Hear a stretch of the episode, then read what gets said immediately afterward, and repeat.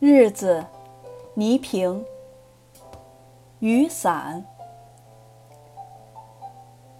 亚里士多德曾说过：“希望是一种清醒的梦境。”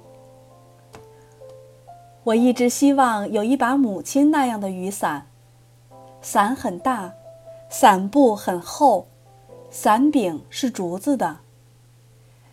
小时候，只要下雨天，我就希望母亲领上我，不是为了去那儿，而是躲在那雨伞下面看看雨水。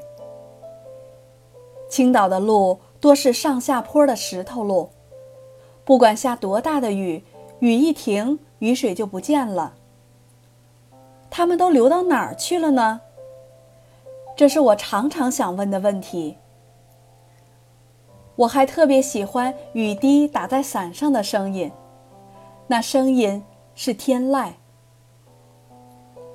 单身的母亲一直尽她最大的可能给我和哥哥以快乐。下雨天，只要她不上班，总是撑开那把雨伞，带上我出去走走。有时雨大了，母亲把伞偏向我这边。也不能完全阻挡风雨对我的侵袭时，母亲就给我买了一个脖子上系带的雨衣。我对母亲说：“要是花一样的钱，还不如买一把小雨伞。”母亲说：“你还太小，小孩子打雨伞，万一台风来了，伞就会借着风的力量把你带走了。”于是。我一直穿着那件小雨衣，可心里也一直惦着母亲那把大伞。我常想，什么时候下雨能让我一个人出门呀？我急等着长大。为了伞，我常常渴望下雨。只有下雨，母亲才把它从很高的柜子上面取下来。下班回来，她也不会立刻收起来。而是要放在走廊上晾干。也只有在这时候，我才有机会趁妈妈不注意，我把伞举起来，到院子里走一走。邻居奶奶总说：“孩子，晴天打伞的孩子不长个儿。”老奶奶的话自然是要听的，于是我赶紧把伞收起来。我喜欢母亲的那把雨伞，还因为它的颜色特别明亮，黄绿中带着橙黄的调子，这在那个时代就格外的漂亮了。我总问母亲：“我们为什么不像穿雨伞那样颜色的衣服呢？”妈妈说：“这是过去的老货了，现在哪儿有？”年幼的我自然不懂为什么老货比新货好，为什么老货现在没有了。但妈妈没有正面回答。好几次我央求母亲：“等我长大了，台风不会刮走我的时候，你就把这把伞给我吧。”母亲答应了，于是我就觉得那把黄伞属于我了。下雨天，母亲带走的时候，我总担心风太大了会把我的雨伞吹破。我嘱咐妈妈：“等风小点再出门吧。”母亲一定特别感激，每一回都冲我摆摆手。上班呢，能迟到啊？风雨中，母亲和伞一起走了。下班时，我会不听哥哥的劝阻，到路口等母亲，其实也等那把雨伞。有时，我还在同学面前说我有一把雨伞，那伞有着太阳般的颜色。可雨天，我又总是穿着雨衣上学，于是，同学中就有人说他吹牛。听到同学们的议论。我决定瞅个机会，把我们家的雨伞带到学校去，让伞给我露露脸。青岛的海洋性气候，下太阳雨是常有的事儿。俗话说：“岛上的天儿像孩子的脸，说变就变。那天中午，天空突然暗了下来，我知道要下雨了，太好了！我高兴地跑回家，踩着凳子取下我的黄雨伞，一溜小跑的到了学校。上课的铃声已经响了，我故意把脚步放慢。我是最后一个进教室的。我手里拿着那把明晃晃的大伞，全班同学都看到了。我得意地坐回我的位子，一边听课一边看着窗外。我希望雨再下大点儿。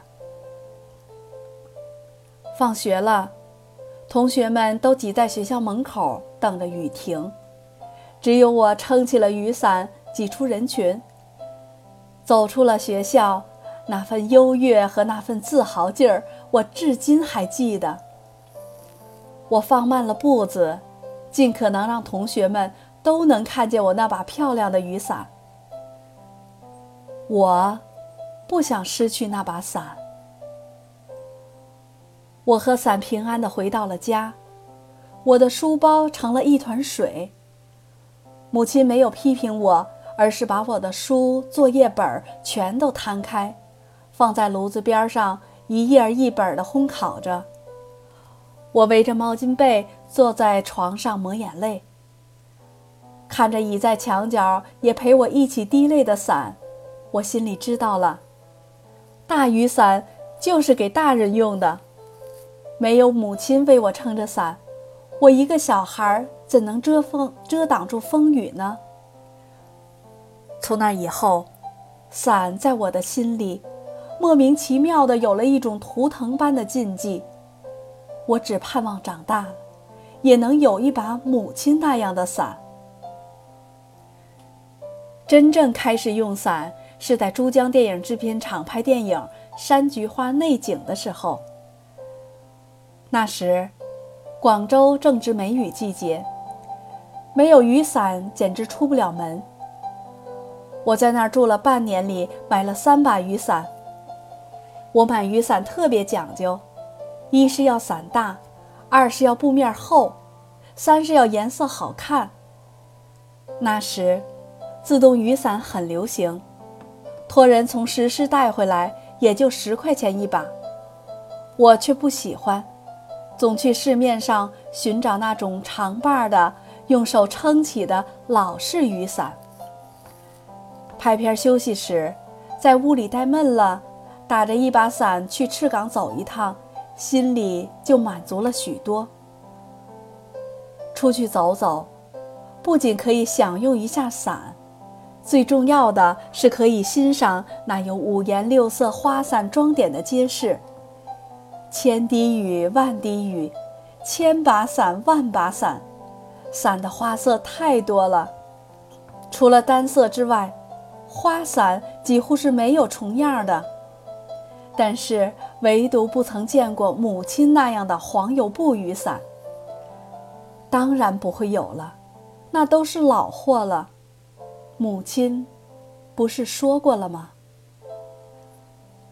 从广州回来，我还特意买了好几把雨伞带回。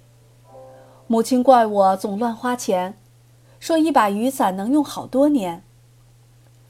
我们又翻出了家里那把大雨伞。我们都长大了，黄伞也随母亲一起老了。伞的中心和四边都被母亲用布缝过了，黄油布上也有了许多洗不掉的斑点。我和母亲都笑了，同时想起了我小时候说的那句话：“等我长大了，你把这把雨伞给我吧。”如今。我真大了，雨伞，我却不能再用了。它已经经不住风雨了，它老了，它要退休了。母亲像对待老朋友一样，又把伞包好，仔仔细细地存放起来了。